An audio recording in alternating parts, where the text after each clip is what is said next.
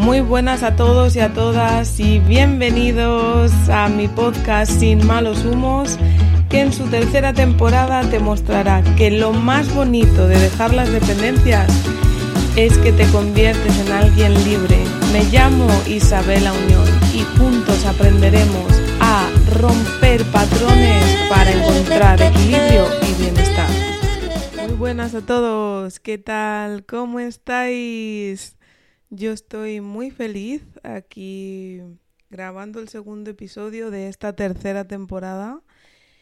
Y la verdad que he recibido mensajes eh, de apoyo porque hagamos un pequeño podcast cada mañana, porque todos creamos de alguna manera hábitos y nuestra mente está acostumbrada pues a recibir muchísimas dosis de porquería, que si en los anuncios de la tele, que si en los de Spotify, que si los reels, que si así. Y entonces cuando tú a tu mente y ese millón de procesos y de información y de todo que viene trayendo cada día y procesando, le metemos un poquito de información de calidad, de información que nutre, de información que, que al menos te hace romperte un poco la, la propia cabeza, pues estamos ayudando a que tiremos hacia adelante y que de alguna manera veamos las cosas con, con un mapa mental diferente. Así que nada, eh, hoy quiero hablar sobre algo que se me ha dado estupendamente a lo largo de mi vida, que ha sido vivir situaciones de rechazo. Y es que, si no lo habéis visto en mis redes, eh, pues he estado ahí viajando por México con mi familia, visitando amistades. También estuve en Costa Rica acompañando a una gran amiga que dio un pedazo de fiestón eh, impresionante. Hacía tiempo, tiempo, tiempo que de verdad que yo no vivía eh, semejante fiesta y me divertía tanto y apoyándola en, en, su, en su festividad. Y em, tuve que exponerme delante de un montón de personas. Fue maravilloso. Pero cómo no, antes de hacerlo, brotó un sentimiento de rechazo. Y aquí lo uno con, con, el día que yo descubrí que la mente funcionaba como literalmente como una máquina, como un ordenador y que, y que llevaba un proceso de ingeniería que era brutal, pero brutal. Entonces, eh, pues había vivido muchas ocasiones de rechazo eh, me han rechazado, me han rechazado de pequeña, em, pues compañeros, profesores, familia, amistades, parejas, en fin, el rechazo así como vestido de múltiples, múltiples disfraces diferentes, ¿no? Entonces, hasta ese momento yo sentía que el, el virus se llamaba rechazo y lo interpretaba y lo vivía desde el miedo a que no me vuelva a suceder, desde la rabia de por qué me está pasando esto a mí. Y, y bueno, lo que, lo que se considera como una reacción entre comillas normal a alguien que le está sucediendo algo externo, que nada tiene que ver con ella. Pero hay amigo, amiga, cuando te das cuenta de que verdaderamente el rechazo no es más que una expectativa de que los demás hagan lo que tú esperas que hagan. Entonces, claro, ahí ya la responsabilidad queda dentro de mí, ya entras como en referencia interna y la manera de vivirlo y la manera de procesarlo es dependiente de cómo tú reacciones frente a eso que está sucediendo. ¿Por qué? porque lo que el otro da es la respuesta a lo que tú eres y verdaderamente eh, si estás vibrando en el miedo, si estás vibrando en que no me vuelva a pasar, pues lo más probable que suceda es que pase. Y este, estas vacaciones he vivido bastantes situaciones en donde eh, he tenido ese sentimiento que mi mente catalogaba como rechazo, pero que yo descubrí que realmente era mi propia percepción de las cosas esperando a que, bueno, pues los demás hagan lo que yo considero que, que es correcto. Y me pasó, por ejemplo, el otro día pidiendo un Cabify para ir al centro de Madrid con una amiga y resulta que el GPS cuando pedí la ubicación pues estaba, pues no sé, no cogió bien la dirección o no sé qué le ocurrió.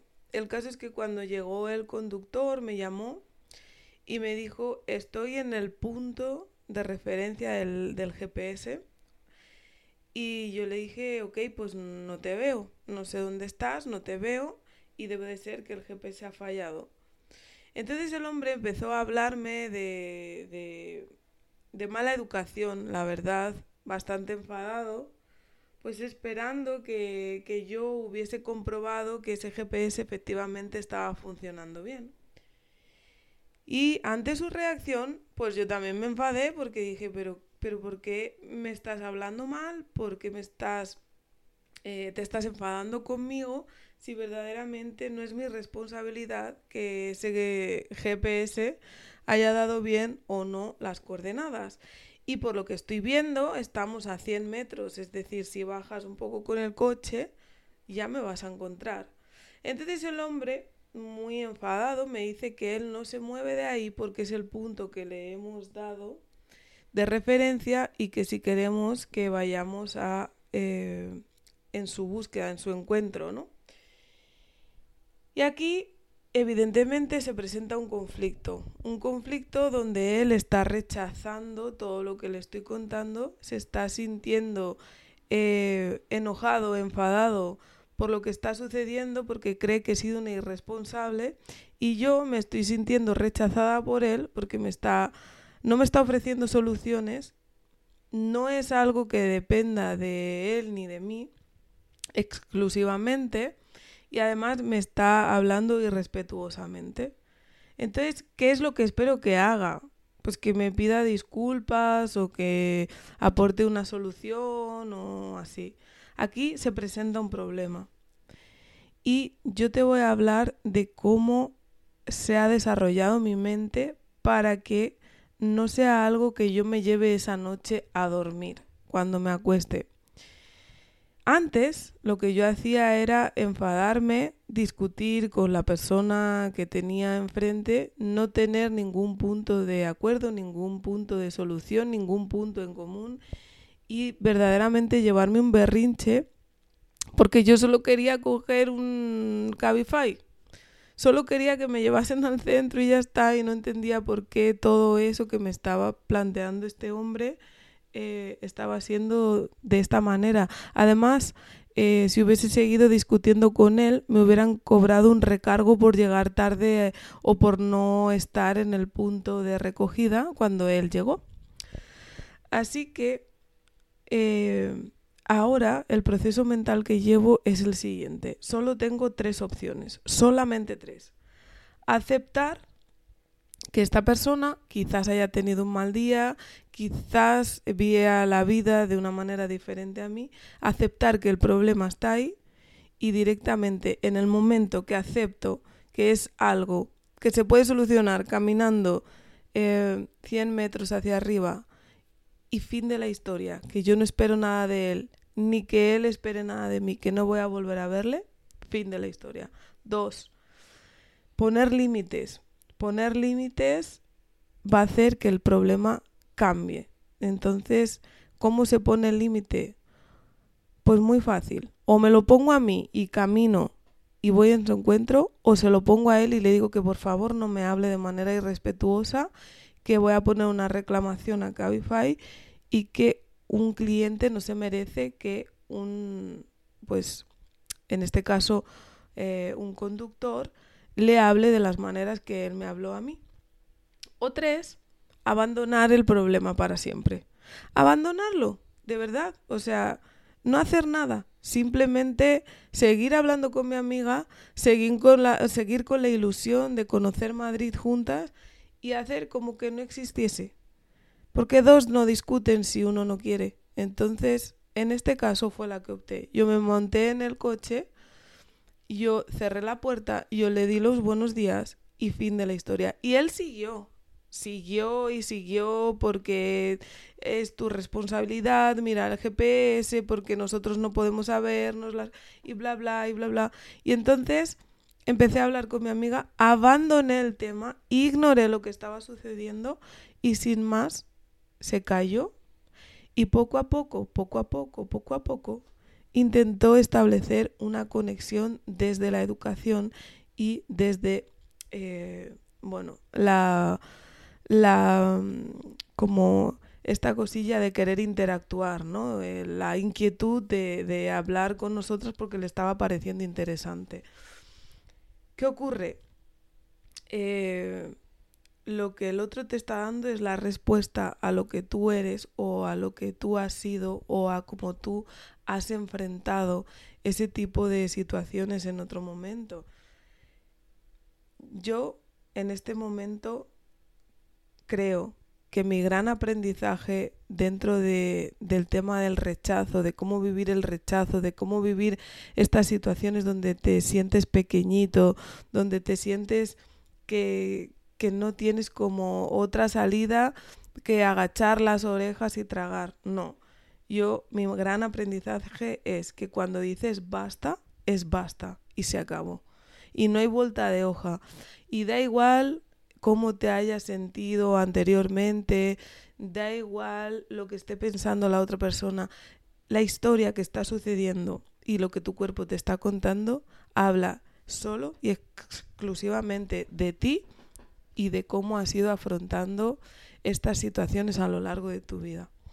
Entonces, en el momento que vas creando evidencia de que verdaderamente el rechazo no es algo mm, nada más que has ido constatando, has ido creando evidencia de cómo lo vivías, de cómo lo sentías, de cómo lo afrontabas a lo largo de tu vida, pero verdaderamente te das cuenta que es algo que puede cambiar, eh, decir basta es una gran solución, sobre todo cuando lo dices a tiempo, sobre todo cuando no es tarde, sobre todo cuando no tienes ya que mandar todo a tomar viento, porque verdaderamente te has dado cuenta del malestar que te generaba y has dicho, no, esto no lo voy a pasar más de esta manera.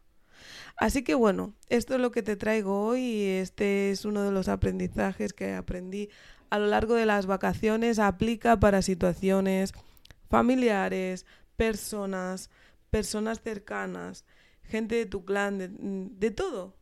Aplica para todo, incluso para ti mismo, para ti mismo, con tu alimentación, con, con ese cigarro, con con ese perfeccionismo desmesurado o con esa ideología sesgada, bien quizás por tu entorno, por tu religión o por lo que sea.